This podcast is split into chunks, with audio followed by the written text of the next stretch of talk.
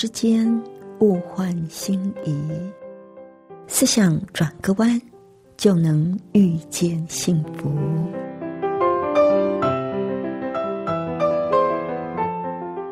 这里是希望之声，我是唐瑶，邀请您和我一起在今天遇见幸福。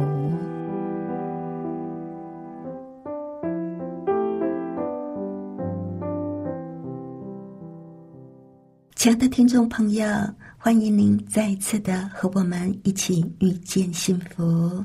我是唐瑶。您听过惯性思维以及创新思维吗？它们之间的差别在哪里呢？对我们的生活又有什么样的影响呢？待会儿音乐声后，我们再来分享喽。那在节目的一开始。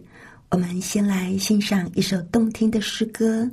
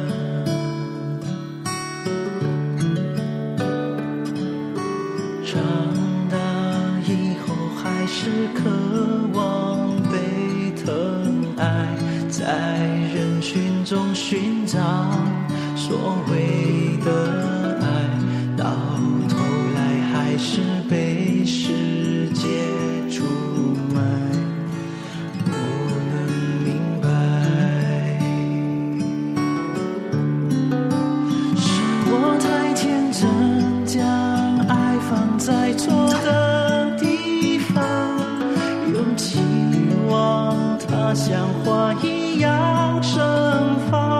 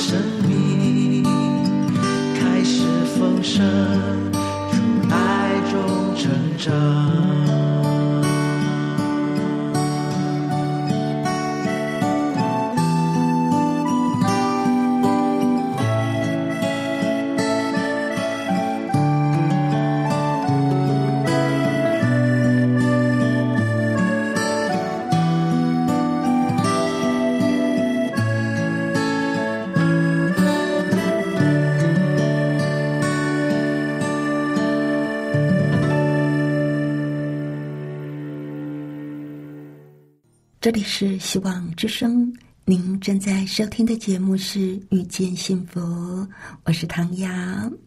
今天呢，在节目里想跟朋友您先分享一个小故事。话说很久很久以前，有一个小王子住在一个非常大的宫殿里，宫殿里有好多好多的门窗，小王子总是充满好奇。他喜欢打开每扇门窗，探索门窗外的世界。有一天，他发现了一扇门，那扇门不大，可是门上有一个很大的扶手。小王子使出了全身的力量去拉它，但是门就是不动。他既懊恼又不服气，于是就找了宫殿外面站岗的哨兵来帮忙。哨兵长得高大挺拔，但是他使劲的拉门把，却是怎么拉也打不开门。哨兵丧气之余，就找了队长来。队长用力拉，这个门还是动也不动。他就动员了所有的哨兵，一个连一个，大家一起用力拉，结果啊。门上的大扶手就给扯断了，所有的人摔得四脚朝天，门还是开不开。于是他们就找了个智者来想办法。智者一到，慢条斯理的在门外观看了一会儿，他就说了：“这个门没有锁，啊，也没有门栓，也没有钥匙。现在。”连扶手都弄掉了，我看呐，除非把它整个给拆了，否则这扇门怕是永远都打不开了。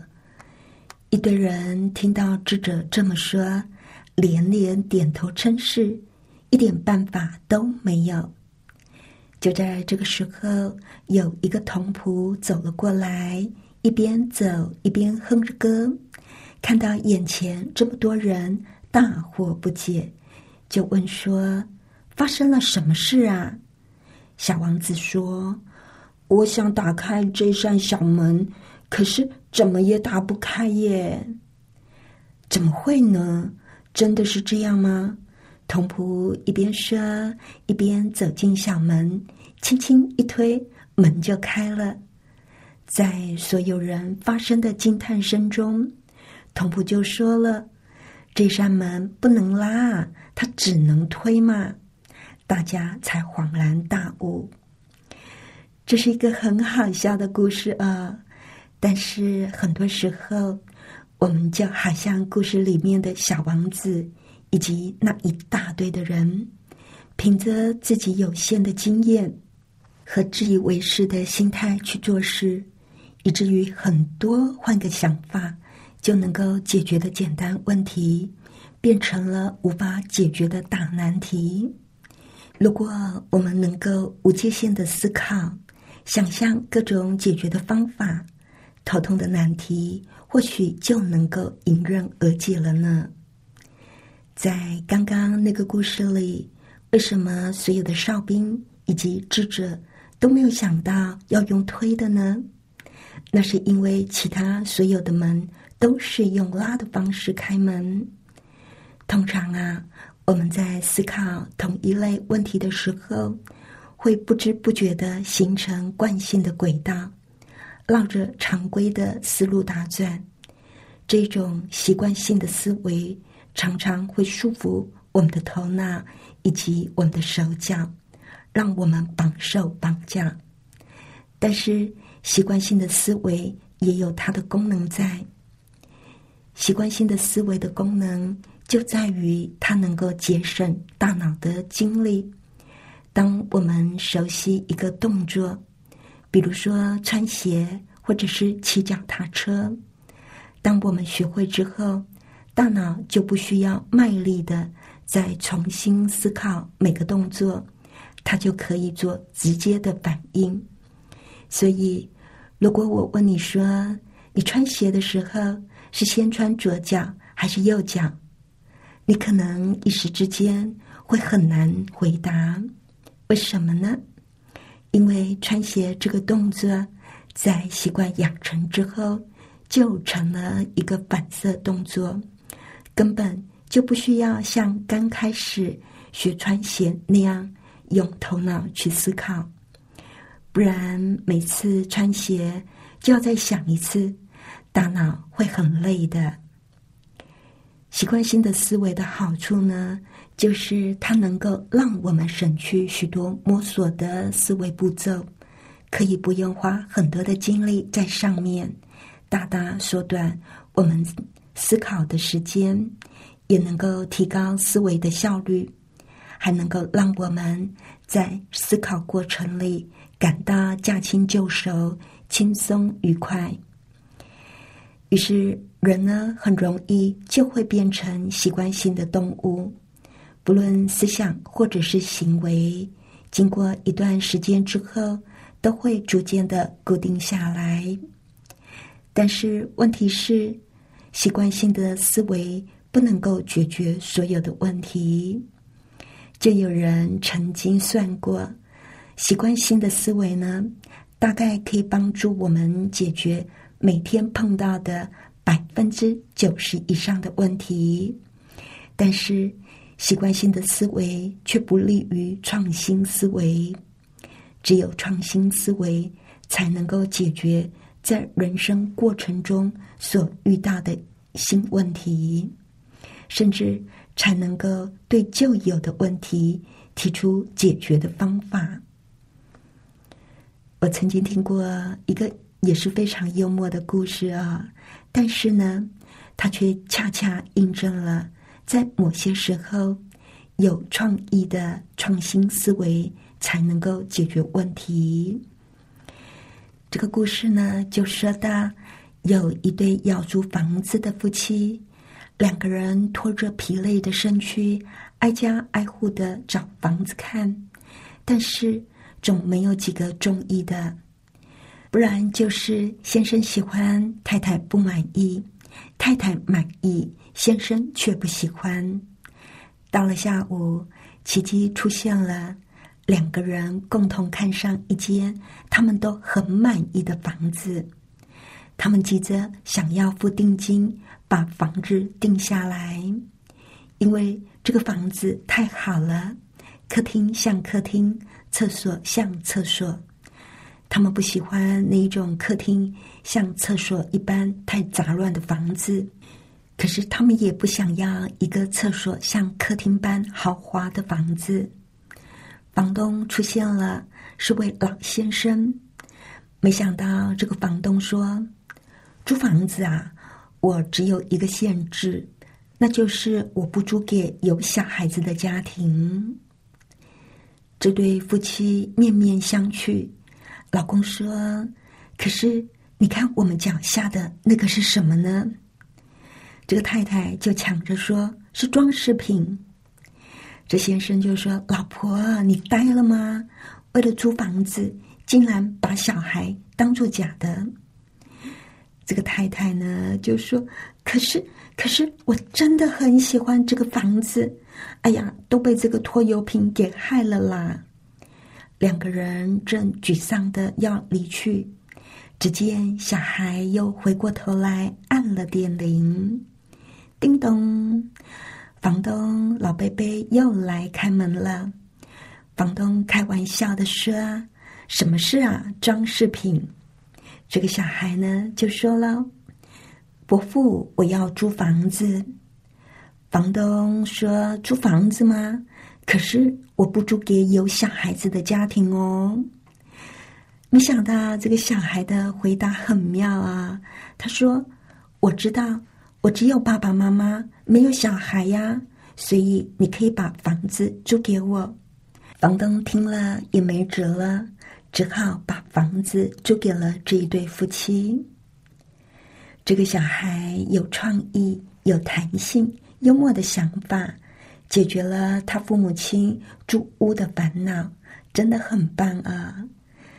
那在圣经里呢，我们也常常可以在耶稣的故事里找到充满创意的智慧的对话。其中非常经典的一段对话呢，是记载在马太福音的二十二章十五到二十二节。这个故事呢，是说到纳税给凯撒的问题。圣经说，当时法利赛人出去商议，怎么样就着耶稣的话陷害他，就打发他们的门徒。同西律党的人去见耶稣，说：“夫子，我们知道你是诚实人，并且诚诚实实传上帝的道。什么人你都不寻情面，因为你不看人的外貌。请告诉我们你的意见如何？纳税给凯撒可以不可以？”耶稣看出他们的恶意，就说。假冒伪善的人呐，为什么试探我？拿一个上税的钱给我看，他们就拿了一个银钱来给他。耶稣说：“这像和这号是谁的？”他们说是凯撒的。耶稣说：“这样，凯撒的屋当归给凯撒，上帝的屋当归给上帝。”他们听见就稀奇。离开他走了。当我们面对两难问题的时候，创意的思考会带来意想不到的解答效果。这段故事说的是，有些宗教人士嫉妒耶稣把人气都吸走了，便想要找他的把柄，设下陷阱，让耶稣中计。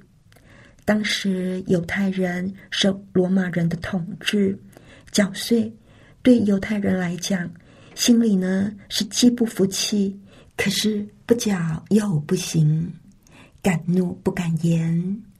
如果这个时候耶稣表示人民应该缴税，便会让有心人士向犹太人散播耶稣媚外、无能、软弱的主张。但是耶稣如果主张不应该缴税，他们就可以向官府举发耶稣违反政令，教唆群众违法。这是一个两难的问题，这是在考验耶稣的临场智慧。